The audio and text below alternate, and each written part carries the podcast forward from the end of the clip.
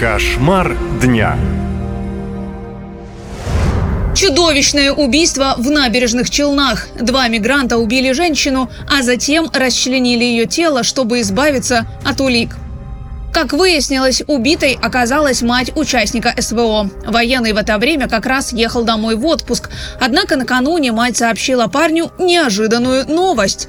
Она сказала сыну, что разводится с мужем, потому что влюбилась в 22-летнего уроженца Узбекистана. Еще женщина попросила у сына 450 тысяч рублей на ипотеку.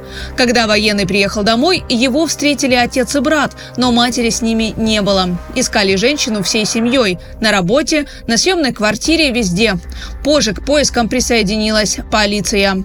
Сотрудники правоохранительных органов проверили камеры наблюдения дома, где жила женщина, и на записи от 22 декабря увидели, что двое мужчин выносят странные пакеты из подъезда, а затем выбрасывают их в коллектор.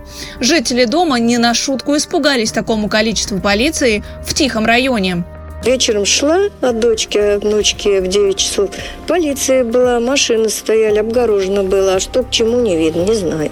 Позже стало понятно, что полиция нашла в коллекторе изувеченный труп женщины. Голову отрезать, ну, страшное дело, конечно. Как выяснилось, один из убийц оказался возлюбленным женщины, второй – его 27-летний брат.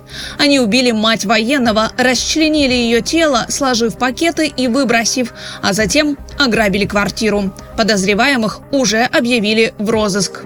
Постановлениями Набережно-Челнинского городского суда Республики Татарстан заочно избрана мера пресечения в виде заключения под стражу в отношении обвиняемых сроком на два месяца. Начало срока содержания под стражей исчислять с момента экстрадиции на территорию Российской Федерации, либо с момента фактического задержания на территории Российской Федерации в связи с нахождением обвиняемых в международном розыске. Постановление в законную силу не вступило.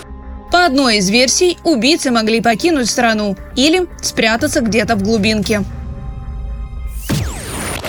Наша лента.